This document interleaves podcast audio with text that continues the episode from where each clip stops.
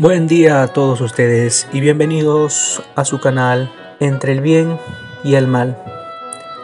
El día de hoy inauguraremos una nueva sección en nuestro espacio, la cual denominaremos Cuentos para Soñar. En esta iremos narrando diversos cuentos, diversas historias, sobre todo aquellas que fueron parte de nuestra infancia y nuestra niñez, que nos permitieron viajar por diversos lugares fantásticos, descubrir la belleza de la magia y sobre todo introducirnos en ese bello mundo del arte de la literatura. El día de hoy iniciaremos con el cuento de las tres sidras de Jean-Baptiste Basile. Había una vez en el país de Tierra Larga un soberano bueno y honesto. Tenía un hijo, hidalgo a carta cabal, a quien amaba por encima de todo. Deseaba que cuanto antes se desposara con una hermosa princesa que le concediera la alegría de un heredero. Sin embargo, el príncipe nunca quería oír hablar de matrimonio y cuando se mencionaba el tema, sacudía tercamente la cabeza y se marchaba. El pobre padre, al verlo así, huraño y obstinado, cada vez se lamentaba más. Comienzo a temer que mi dinastía se va a terminar. Nunca tendré un nieto. ¿Qué he hecho para merecer esta suerte? Se lamentaba ante sus consejeros. Con frecuencia se deshacía en llanto. Los cortesanos trataban de persuadir al príncipe para que le diera gusto a su padre, pero era como si hablaran a una pared. Un día, cansado de las incesantes súplicas del rey, el joven exclamó categóricamente, Padre, nunca me casaré. Difícil fue imaginar la reacción del soberano. Cayó de espaldas lleno de estupor e indignación. Sin embargo, como dice el proverbio, más cosas pueden pasar en una hora que en cien años. En efecto, de un momento a otro, el testarudo muchacho cambió su actitud y veamos cómo. Durante un banquete, el príncipe que estaba melancólico y distraído, se servía un pedazo de queso cuando casualmente se cortó un dedo con el cuchillo. Su sangre roja sobre la blancura del queso le produjo un efecto tan sorprendente que el joven radiante exclamó de repente, Quiero por esposa una joven blanca y carmesí, como ese queso teñido con mi sangre. El rey, estupefacto, abrió enormes ojos y exclamó, ¿Qué cosa tan extraña? Querer una esposa solo por el color de su piel. ¿No crees que hay otras cualidades? Padre, lo interrumpió el príncipe, no tenía intenciones de casarme, pero ahora ya lo he decidido. Deseo una mujer blanca y carmesí. Si tú deseas mi felicidad, no me detengas y déjame buscarla por todo el mundo. El anciano sintió que su palacio se le había derrumbado encima, enrojeció de ira y luego palideció de desconsuelo. Hijo querido, luz de mi alma, niño de mis ojos, ¿estás loco? ¿Has perdido el juicio? ¿Cómo quieres ir a buscar algo tan extravagante? Una mujer blanca y roja. Y el rey contemplaba desconcertado el queso manchado de sangre. Pero era tiempo perdido, el príncipe no lo escuchaba. El soberano terminó por renunciar a sus esfuerzos. Está bien, si así lo quieres, consiento en tu partida. Pero debes llevar dinero y como escolta una pequeña tropa de soldados, pues no quiero que te falte nada ni corras peligro alguno. Gracias, padre, respondió complacido el joven. Inmediatamente comenzó los preparativos para el viaje, pero sin saber exactamente a dónde iba. Cuando se despidió, el anciano rey sintió que su corazón se hacía pedazos. Recostado en el balcón, lo vio salir del palacio y lo siguió con la mirada mucho tiempo hasta que desapareció entre los árboles en el horizonte. El príncipe y su escolta atravesaron montes y valles, ríos y lagos, recorriendo diferentes países y encontrando los más variados pueblos, siempre con la fallida esperanza de hallar el objeto de su aventura, la joven blanca y carmesí. Después de cuatro meses de viajar, el príncipe llegó a la costa francesa y dejó en una aldea a su exhausta escolta descansando. Se embarcó en un buque comercial y después de una borrascosa travesía llegó al estrecho de Gibraltar. Allí, enormes veleros preparaban largos viajes hacia países casi en los confines del mundo. El príncipe pensó que tal vez en esas remotas comarcas encontraría lo que buscaba. Decidió subirse a un barco que se dirigía a las Indias. La travesía fue larga y difícil. Durante su viaje acosó con preguntas a los marineros, esperando obtener informes útiles de estos viajeros avesados, pero solo obtuvo datos vagos, indicaciones inciertas. Por ello, apenas desembarcó, empezó su peregrinación sin rumbo fijo. Recorrió reinos y principados, regiones y provincias, carreteras y caminos de herradura, chozas y palacios, tugurios y castillos. Avanzó siempre con la imagen en su mente que obstinadamente esperaba ver hecha realidad. Encontró muchas jóvenes, algunas de hermosura sin par, pero ninguna se ajustaba al ideal que atormentaba su corazón. Dejó las Indias y recorrió varios países, pero en vano. Finalmente, por consejo de un poeta, contrató un gran velero y con él se dirigió hacia las tierras del norte, donde se decía que las mujeres tenían enormes ojos, piel delicada y labios muy rojos.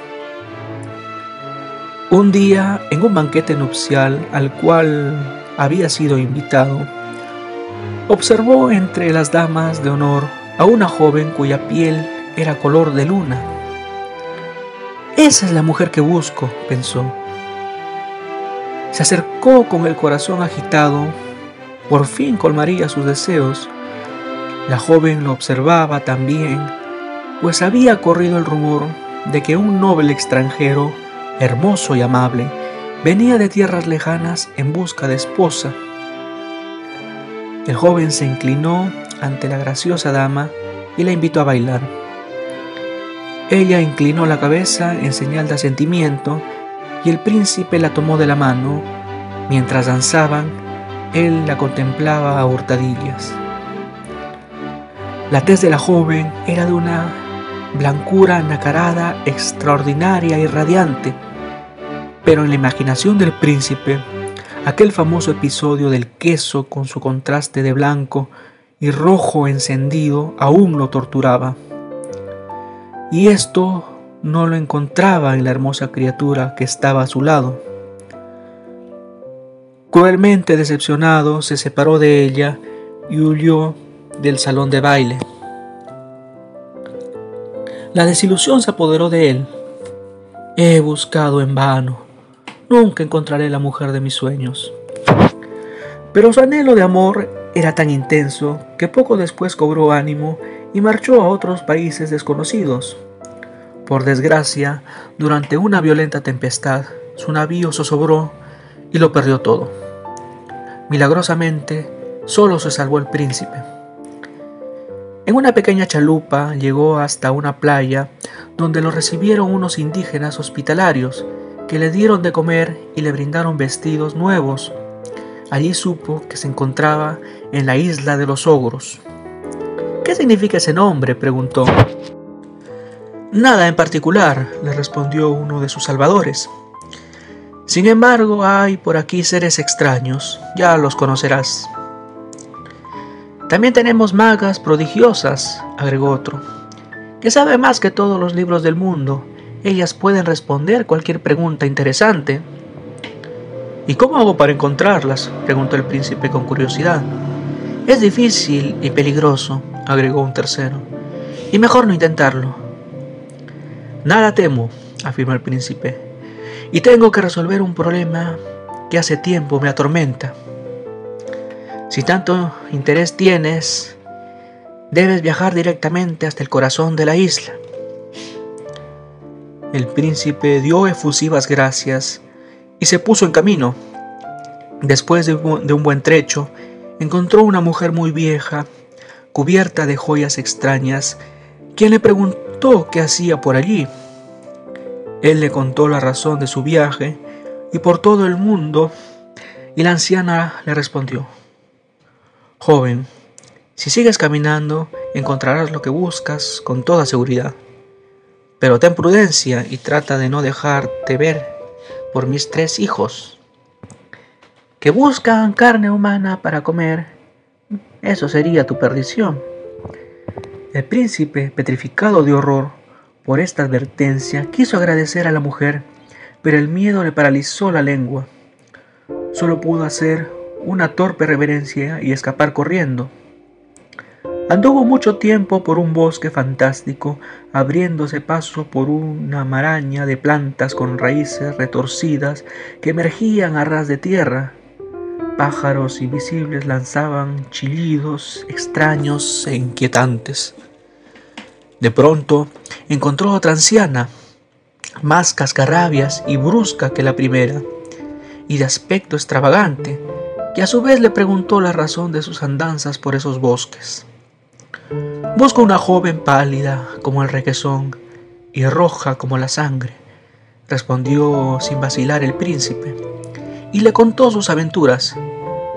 La mujer escuchó su relato y con mucha atención, y luego le dijo, Te aconsejo alejarte cuanto antes de aquí, porque tengo tres hijos que aprecian mucho un banquete con carne humana. Si te ven, no escaparás. Pero antes te diré una cosa que te gustará mucho. Sigue adelante, en poco tiempo encontrarás tu felicidad. El príncipe se llenó de alegría con tales palabras que confirmaban lo dicho por la primera mujer. Sin embargo, lo aterraba la perspectiva de seguir, de servir de banquete a los ogros, y ya se sentía crujir entre sus dientes. Se despidió del extraño personaje con una inclinación de agradecimiento y puso pies en polvorosa sin más explicaciones. Caminó y caminó por largo rato. Nuevamente dio con una tercera mujer, más fea y vieja que las anteriores. Vestida suntuosamente, estaba sentada al pie de un árbol gigantesco. El joven estupefacto vio que en la canasta que llevaba el brazo la vieja tenía pan seco y perdigones que repartía a una manada de asnos. Estos saltaban a la orilla de un río dando coces contra unos desdichados cisnes que intentaban salir del agua. Esta bruja se dirigió al príncipe con sorprendente gentileza y se hizo explicar en detalle el objeto de su presencia. Luego le preparó una excelente comida y una vez saciada su hambre, ella le dijo, Alégrate. Tu viaje ha terminado. Te puedo asegurar que el final está próximo. Y diciendo esto, tomó tres enormes sidras que colgaban en un árbol y se las entregó. Toma estas sidras y consérvalas cuidadosamente. Cuando hayas llegado a las fronteras de tu reino, siéntate cerca de la primera fuente que encuentres y abre una de estas. De allí saldrá un hada que te dirá, tengo sed, dame de beber.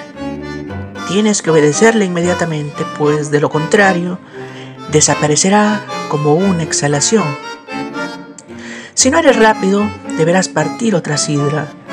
De ella surgirá un hada que también te pedirá agua. Si eres lento, esta desaparecerá también. Te quedará el último fruto, Deberás ser muy rápido, pues será la última oportunidad de encontrar a la mujer que hace tanto deseas. Y ahora vete, no olvides mis palabras. Asombrado el príncipe, tomó las hidras, dio las gracias y regresó rápidamente al puerto donde zarpó hacia su país. Navegó por meses y meses para regresar de su largo viaje. Por fin llegó a las costas de su tierra a menos de un día de camino de su reino, compró un caballo y partió de inmediato. Encontró la primera fuente en su camino con agua fresca y cristalina.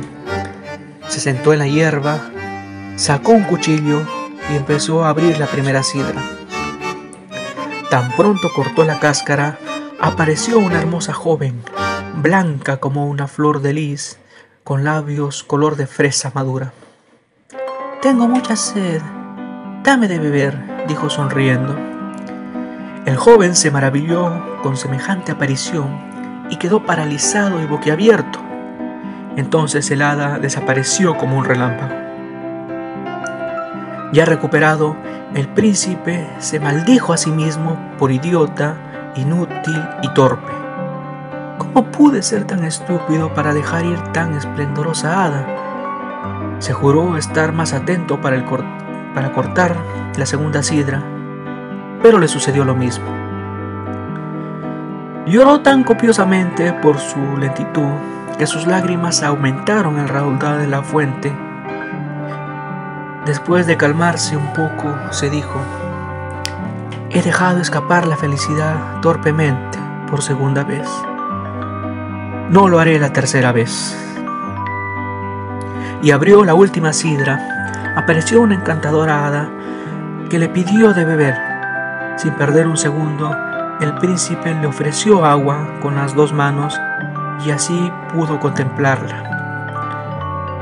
Era de una hermosura indescriptible, su tez de blancura resplandeciente hubiera hecho oscurecer a la misma nieve.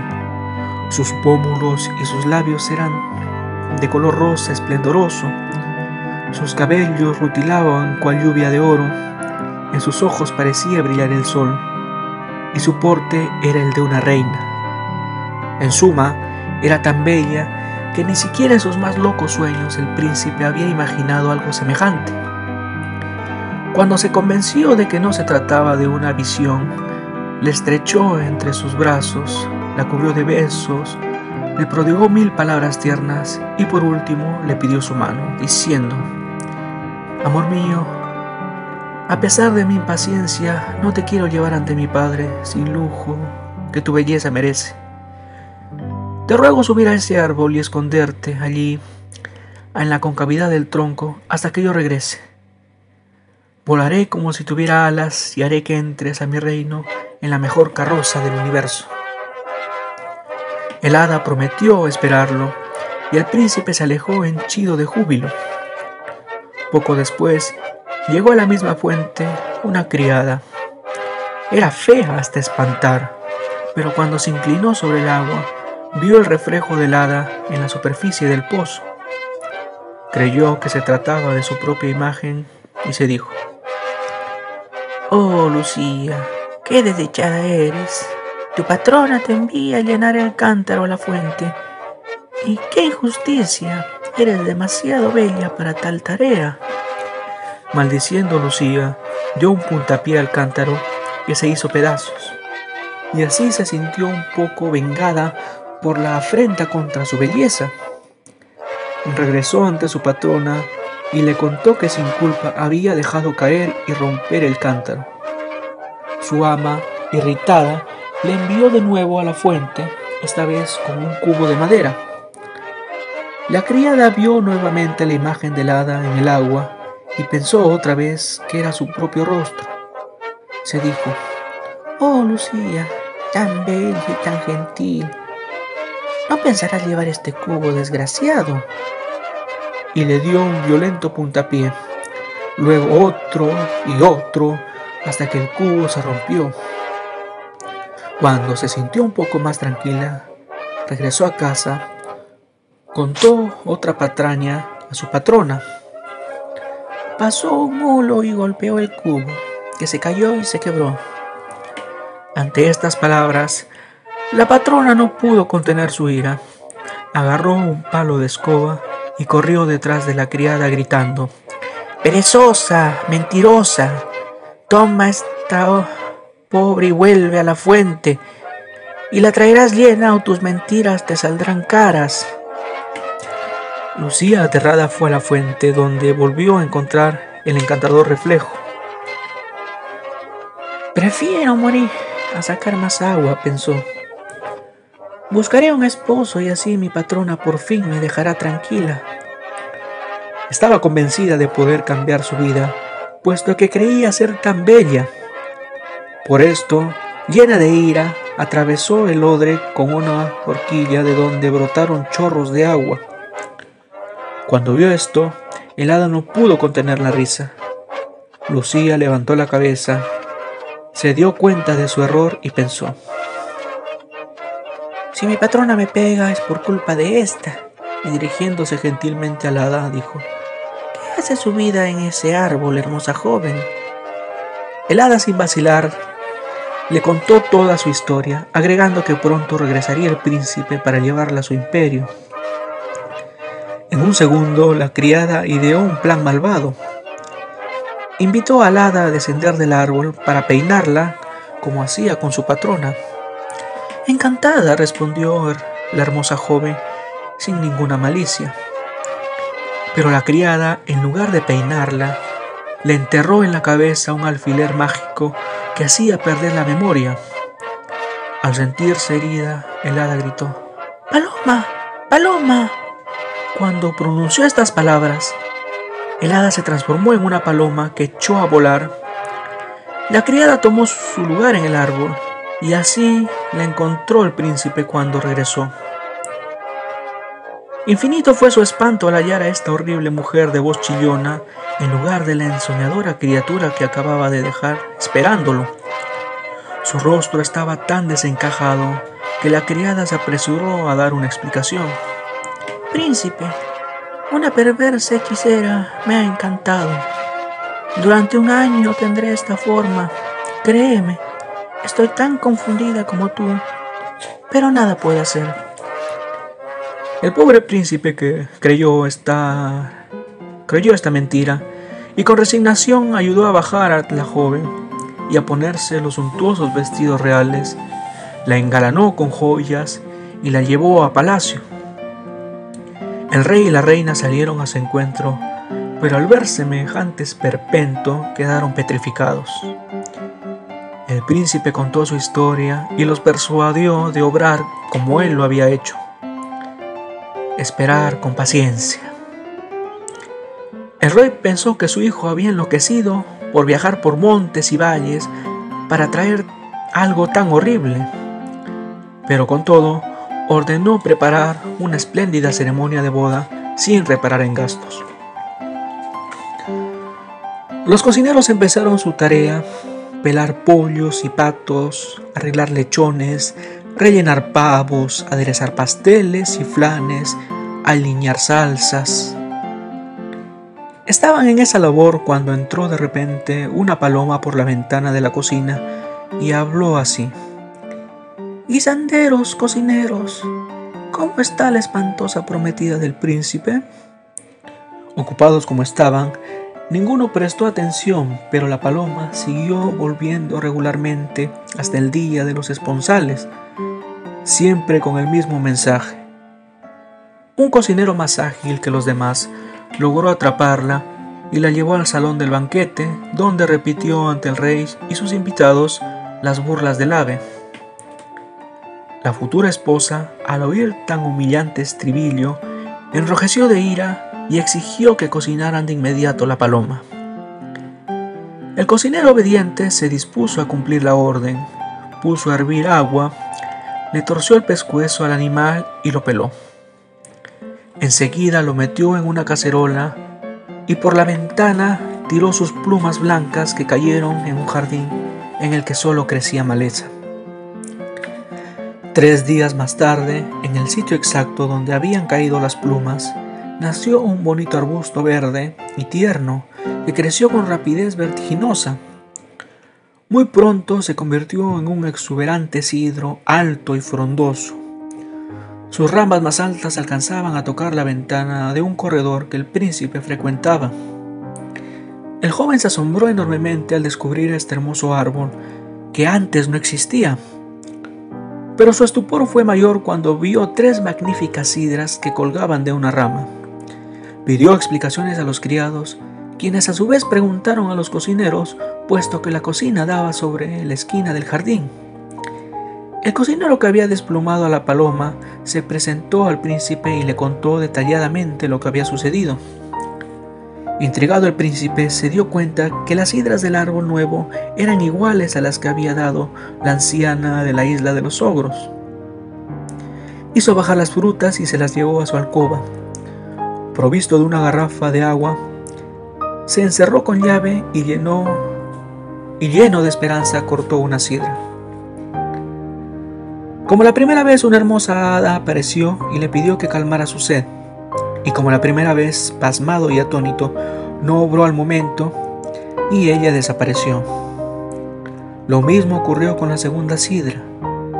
La tercera vez logró ofrecer inmediatamente un vaso de agua a la joven, la misma a quien torpemente había dejado en el árbol mientras regresaba con la carroza. Obró inmediatamente para no perderla. ¿Quién podría describir la felicidad y la dicha del joven príncipe? Reía y lloraba, la estrechaba entre sus brazos y la besaba, y ella correspondía a sus caricias y besos. Cuando se calmó un poco, la joven le contó sobre el engaño de la miserable criada. El príncipe le pidió entonces que se engalanara como gran dama se adornara con joyas y lo acompañara al salón en el que estaban congregados todos los cortesanos. Toda la corte quedó encantada y llena de admiración cuando la hermosa joven hizo su entrada del brazo del príncipe. Una vez en el centro de la sala preguntó el príncipe en tono severo. ¿Qué castigo merecería quien intentara hacerle mal a esta hermosa y dulce dama? Cada quien gritaba, Prisión eterna. Ser obligado a tomar veneno. La horca. Cuando le llegó el turno a la criada hechicera, ésta gritó sin vacilar. A tal criminal hay que quemarlo vivo en la hoguera y echar sus cenizas al mar. Tú misma has escogido tu propio castigo. Que así sea, exclamó el príncipe y la hizo llevar inmediatamente a la hoguera. Naturalmente, el príncipe contrajo matrimonio con la hermosa joven y vivieron felices muchísimos años. Y aquí llegó a su final esta historia, Las Tres Sidras. Muchas gracias por habernos seguido y esperamos vernos en una siguiente oportunidad. Hasta la próxima.